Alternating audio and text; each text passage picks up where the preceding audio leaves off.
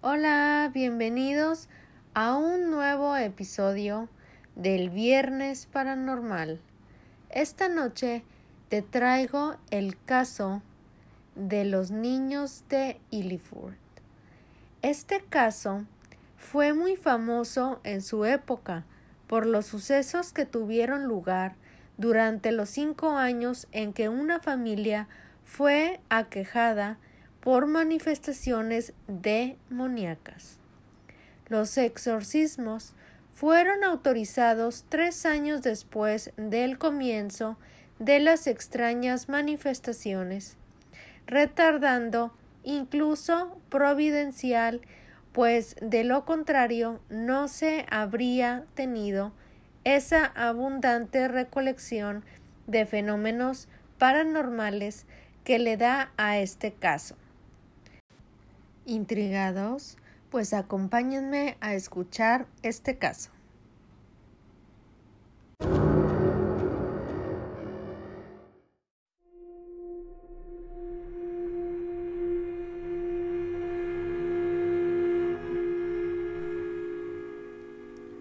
Illiford es una pequeña localidad de Alsacia del Sur tierra que siempre está en disputa entre Francia y Alemania y que hoy está en el departamento francés del Alto Rin. La zona se llama Sunds-Gau, cerca de la plaza principal, no muy lejos de la capilla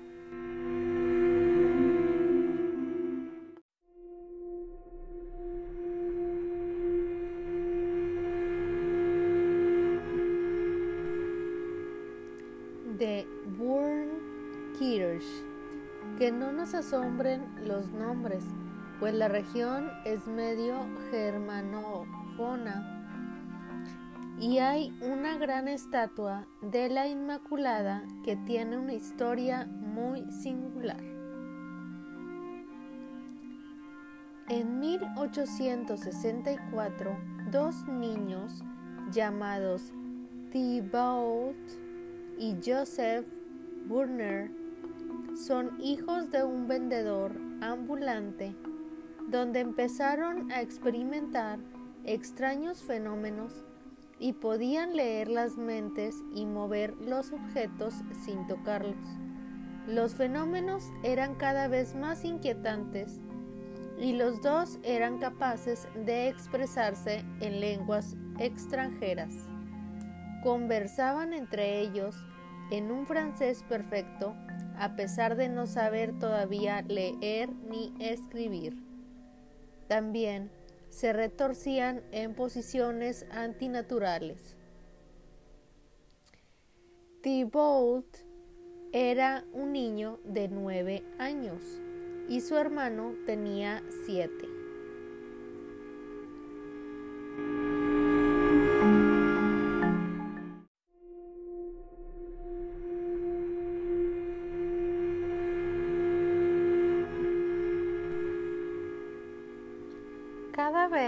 Estaban más delgados y pálidos, casi esqueléticos.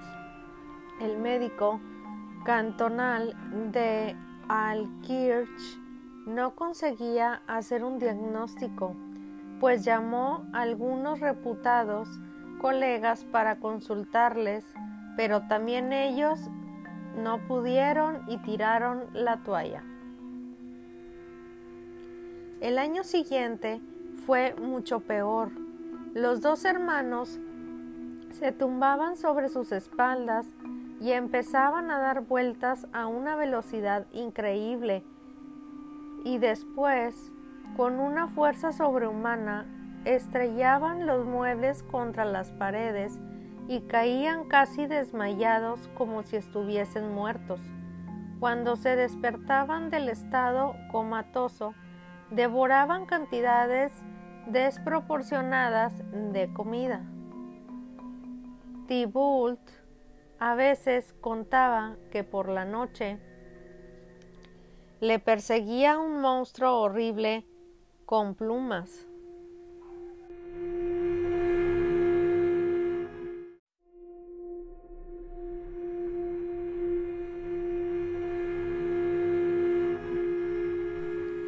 a quien lo llamaba maestro. Este ser tenía el pico de un pato, patas de un gato y pezuñas de caballo, y el cuerpo completamente cubierto de plumas sucias.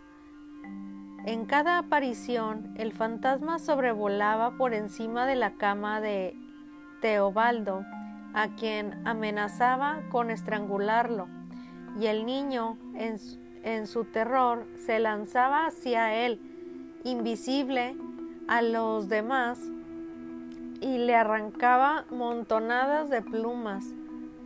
Pero luego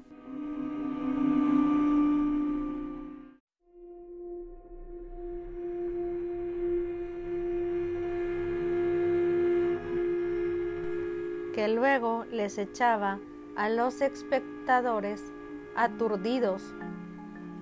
Todo esto en pleno día y en presencia de un centenar de testigos, entre los cuales había hombres seriesísimos, por nada crédulos y muy suspicaces, mientras todas las clases de la sociedad y una mente fue reconocida la imposibilidad de cualquier engaño, pues las plumas producían un olor fétido y por sin ningún caso no se podían quemar. Siempre hablaban con una voz varonil y sin mover los, perdón, sin mover los labios, lo cual causaba una enorme impresión. A veces el cuerpo de los pobrecitos se inflamaba de modo que parecía que iba a estallar y vomitaban plumas y musgo, mientras sus vestidos se cubrían con estas mismas plumas que apestaban toda la casa.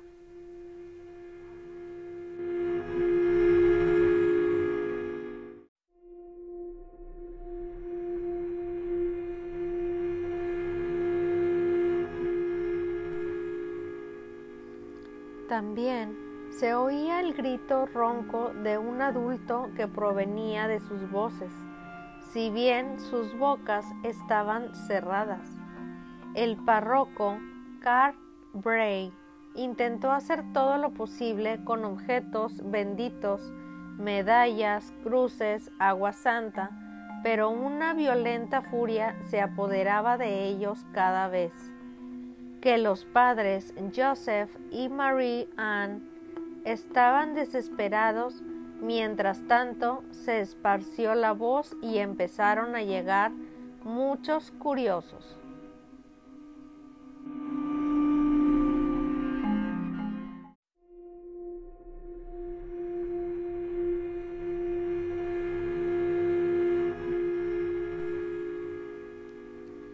En la habitación eran atormentados de vez en cuando por oleajes de calor atroz, insoportable aún en pleno invierno, y a quien se maravillaba de esto, pues era el diablo, que le gritaba riendo, soy un buen fogonero, ¿no es cierto? Si vienen a mi casa, no les dejaré sufrir frío, de eso pueden estar seguros. Muchísimas eran las ocasiones y los modos de manifestar el odio a lo sagrado que incluso con nombres y apelativos ofensivos e injuriosos. Sin embargo, en esta atmósfera de odio, una cosa interesante y singular era la actitud de resto hacia la Virgen, pues mientras el demonio injuraba y se burlaba de las cosas más santas sin hacer excepción ni siquiera de Dios mismo, pues nunca se atrevió a insultar a la mismísima Virgen.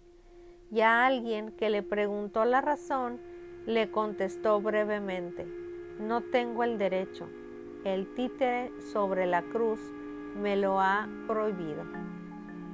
Su furor llegaba al paroxismo cuando alguien le echaba agua bendita, Una vez el alcalde echó en los dedos de Teobaldo unas gotas de agua bendita e inmediatamente fue atacado por una fuerte agitación hasta caer por el suelo arrastrándose y ir a esconderse debajo de la mesa cuando vio que no podía oír por ninguna parte.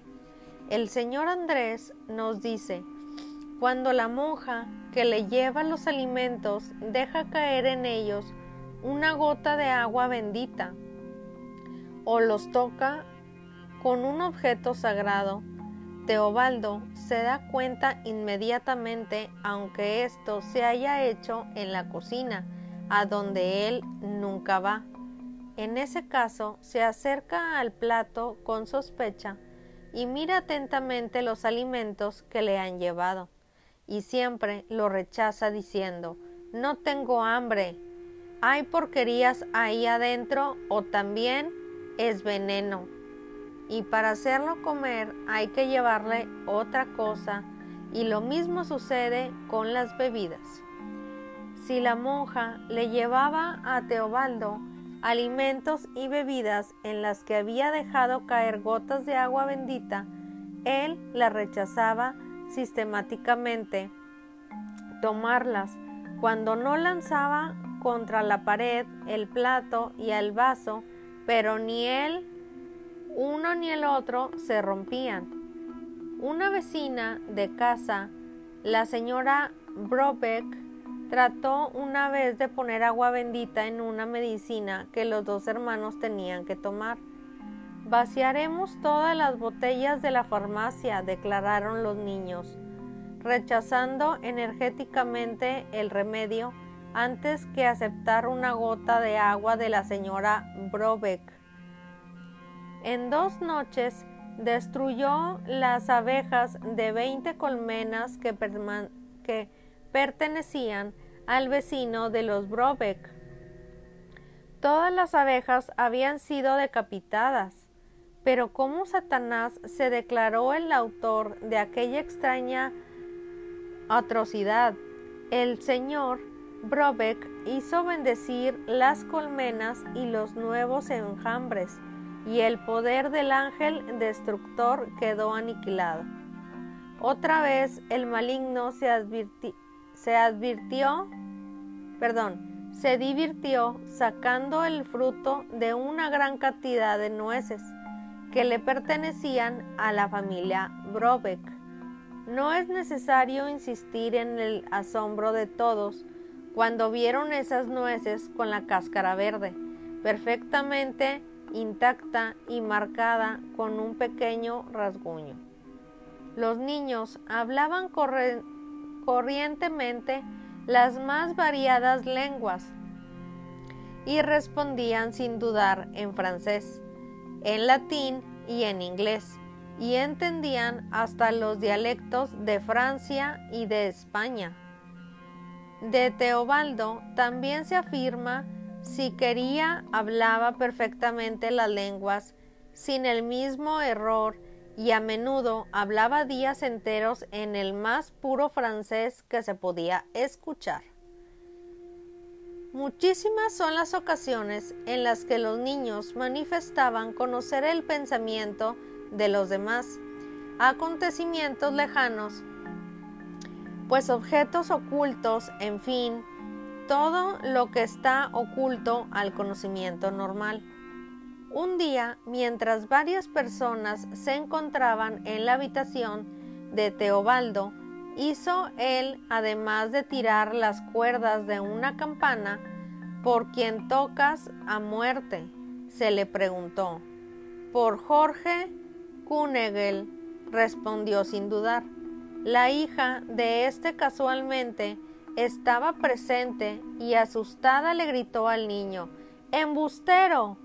Mi padre está bien y trabaja como albañil en la construcción de un pequeño seminario.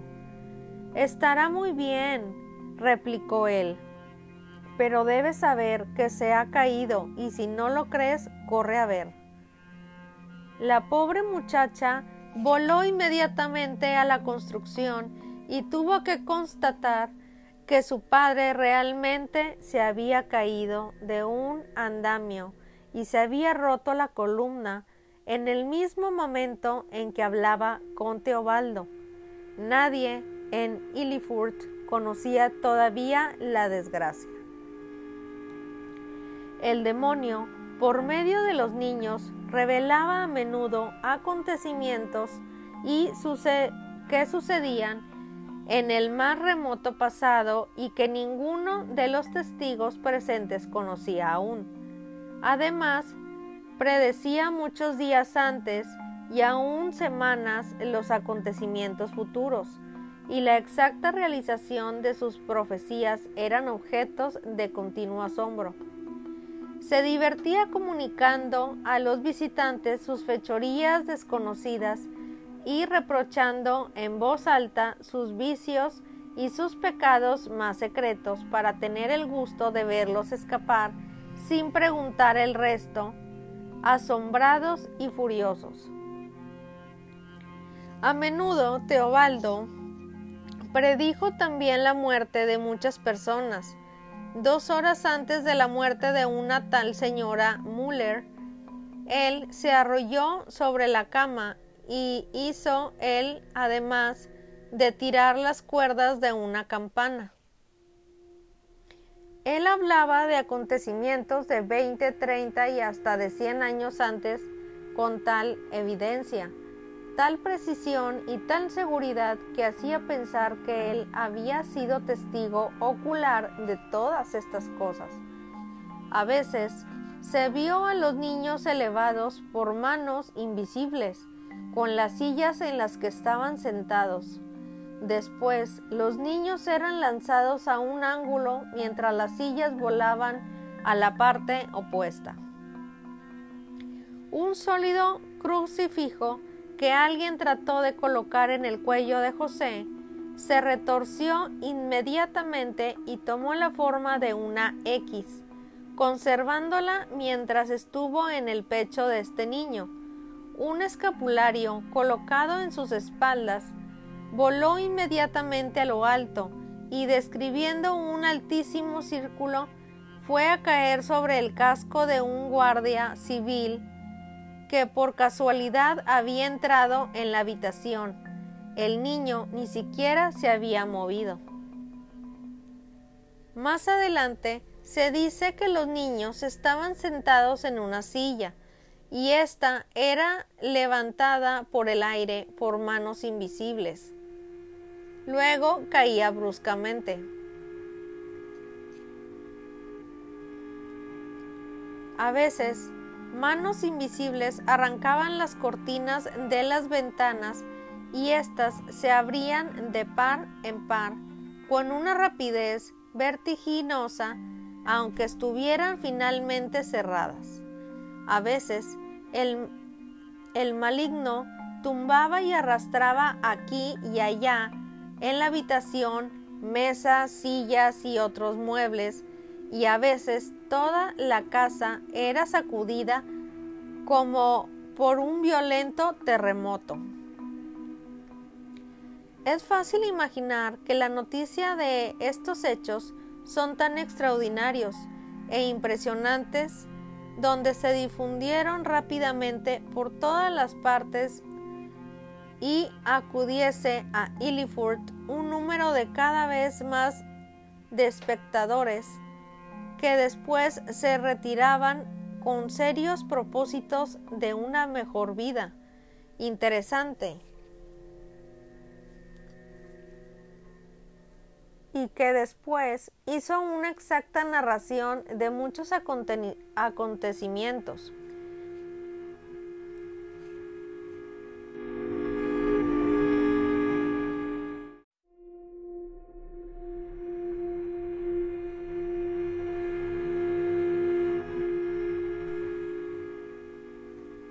También el alcalde Tresh quiso intentar ayudar pero cuando oían los nombres de María y Jesús, los dos niños se encolerizaban y no era posible mantener al margen la opción pública y los periódicos empezaron a hablar de este caso de Illiford.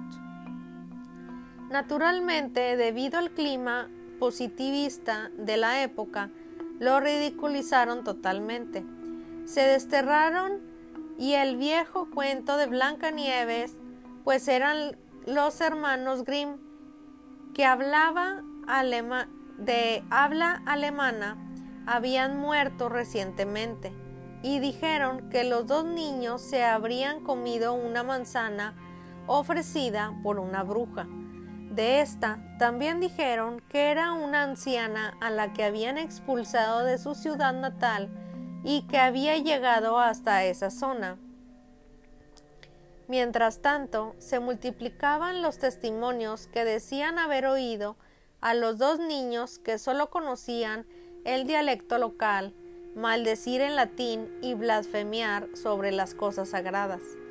Así que en el año 1868 el obispo informado por clero y el alcalde ordenó un exorcismo, convocando para llevarlos a cabo a un grupo de benedictos de la célebre abadía suiza de Einsiedeln, al mismo tiempo una comisión de ilustres teólogos examinaban el caso.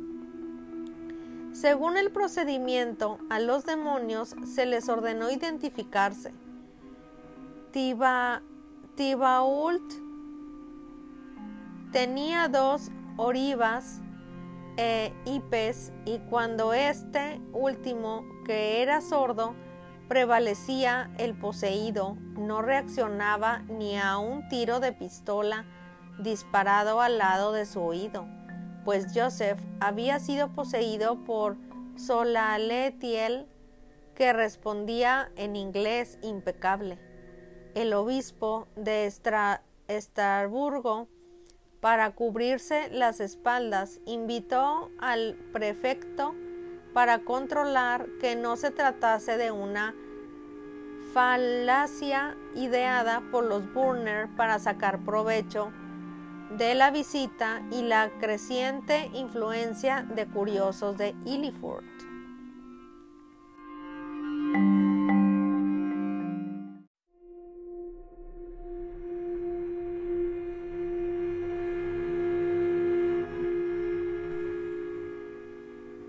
Los niños fueron separados y asignados a dos monjas de Niederburn a la que, si bien no las habían visto antes, llamaron por sus nombres religiosos y les preguntaron por sus parientes, diciendo sus nombres. A una de ellas, el más pequeño, le pidió que le llevase la botella azul que tenía en su baúl que estaba cerrado y seguía en la estación del año 1869. Tibaul fue llevado al orfanato de Shiltigeri, gestionado por monjas. Intentaron hacerle entrar en la capilla, pero sin éxito alguno. La reconocía incluso con los ojos vendados y empezaban a ladrar. Durante el exorcismo tenían que sujetarlo entre cinco. Solo cuando solo perdón, solo cuando el 4 de septiembre le pusieron delante la estatua de la Virgen, cayó sacando espuma por la boca. Cuando se despertó no recordó nada. El 27 de octubre fue el turno de Joseph en la pequeña iglesia de Burnkirch y también aquí, solo cuando se le repitió unas cuantas veces el nombre de la Inmaculada, cayó finalmente liberado.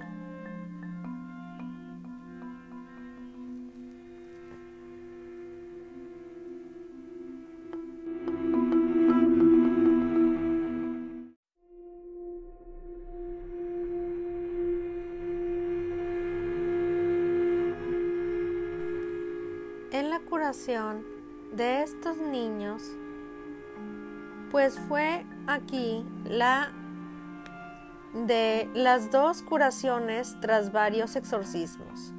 El demonio, con una voz de bajo profundo, lanzó un grito formidable, luego gimió, diciendo, Ahora me veo obligado a ceder. Inmediatamente el niño endemoniado se contorsionó como una serpiente que es aplastada y luego un ligero crujido recorrió sus miembros. Desnudo lentamente el cuerpo se alargó y cayó al suelo como un muerto. El demonio había huido. Los testigos de esta escena horrible quedaron aterrados. Un momento antes, una rabia que causaba espanto, un rostro desfigurado por la cólera, cólera, perdón, respuestas declaradas, ahora un niño inmóvil que dormía tranquilamente durante una hora acostado en un suave colchón, donde finalmente ha quedado liberado. Ya no reacciona contra el crucifijo y el agua bendita, y se puede levantar y llevarlo a su habitación sin la mínima dificultad. Finalmente se despierta, se refriega se agarra los ojos y mira con asombro a las personas que lo rodean y que él no había reconocido. ¿No te acuerdas de mí? le pregunta el padre. Pero si nunca te he conocido, le dice Teobaldo, muy asombrado. La madre lanza un grito de alegría sobrehumana. Su hijo ya no es sordo, ya no es víctima del demonio, ha sido liberado del monstruo. Lágrimas de agradecimiento salen de sus ojos y todos se unen a ella para agradecer vivamente a Dios que ha dado a su iglesia el poder de vencer al infierno. Madre e hijo vuelven a Illifurt y la madre con el corazón lleno de emoción y de alegría espera con firme fe la liberación de José. Su esperanza se realizaría el 27 del mismo mes. Desde el día en que volvió a su casa, Teobaldo fue de nuevo alegre como antes y siempre de buen humor. No tenía la más lejana idea de lo que había sucedido, ni siquiera reconocía al padre Bray habiendo llevado de Estrasburgo algunas medallas bendecidas, le ofreció una a José y quedó muy asombrado al ver que éste la echaba al suelo y la pisoteaba, diciéndole, muy enojado, podías conservarla para ti, yo no la necesito. ¿Será que se enloqueció José mamá, dijo Teobaldo, sin saber encontrar una explicación a un hecho que la madre naturalmente se cuidó de aclararle. Respecto a la liberación de José, ahora geme obligado a partir, gritó el diablo como un largo mugido, y con ese grito el niño se echó por el suelo se contorsionó varias veces, inflamando los carrillos y cayó en un acceso de convulsión mientras los presentes lo miraban con angustia. Sin atreverse a tocarlo, finalmente se calmó y permaneció inmóvil y silencioso. Le quitaron las correas con las que lo tenían amarrado. Sus brazos se aflojaron e inclinó dulcemente la cabeza y después de algunos minutos se sacudió como uno que se despierta de improviso, abrió los ojos y se mostró maravillado de encontrarse en la iglesia y rodeado de gente que él no conocía. Al principio de la función del demonio había dicho, si soy expulsado, romperé alguna cosa como señal de mi partida. y cumplió con su palabra. La camadula que le habían puesto en el cuello de José cayó hecha pedazos después de la liberación y lo mismo sucedió con el crucifijo que le habían colocado en el cuello. Las señales a las que habían hecho alusión no representan una prueba infalible de la salida de este demonio, pues él puede quedarse tranquilo, aun después de haberse desencaprichado con semejantes manifestaciones.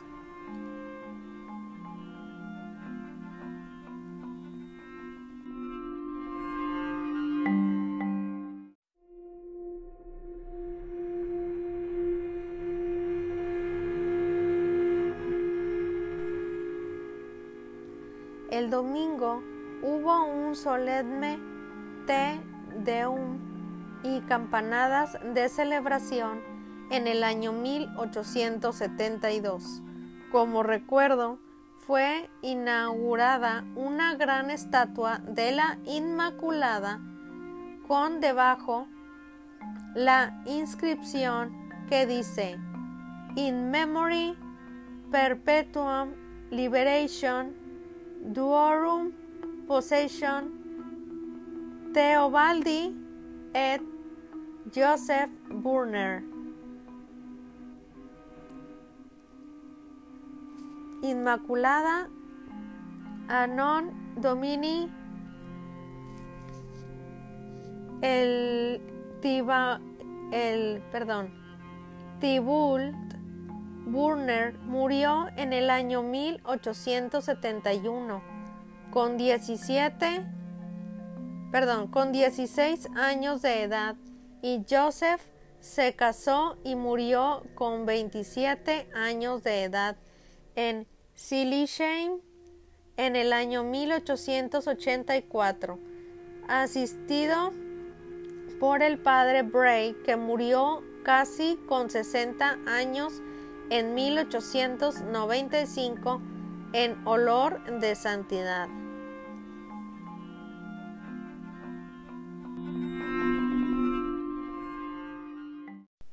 Y hasta aquí este caso de los niños de Illiford. Espero que te haya gustado.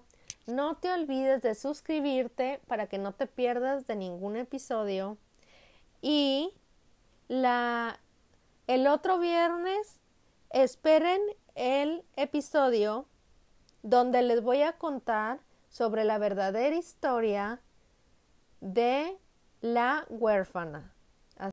Espero que hayas pasado un rato espeluznante y nos vemos en el siguiente episodio. Bye.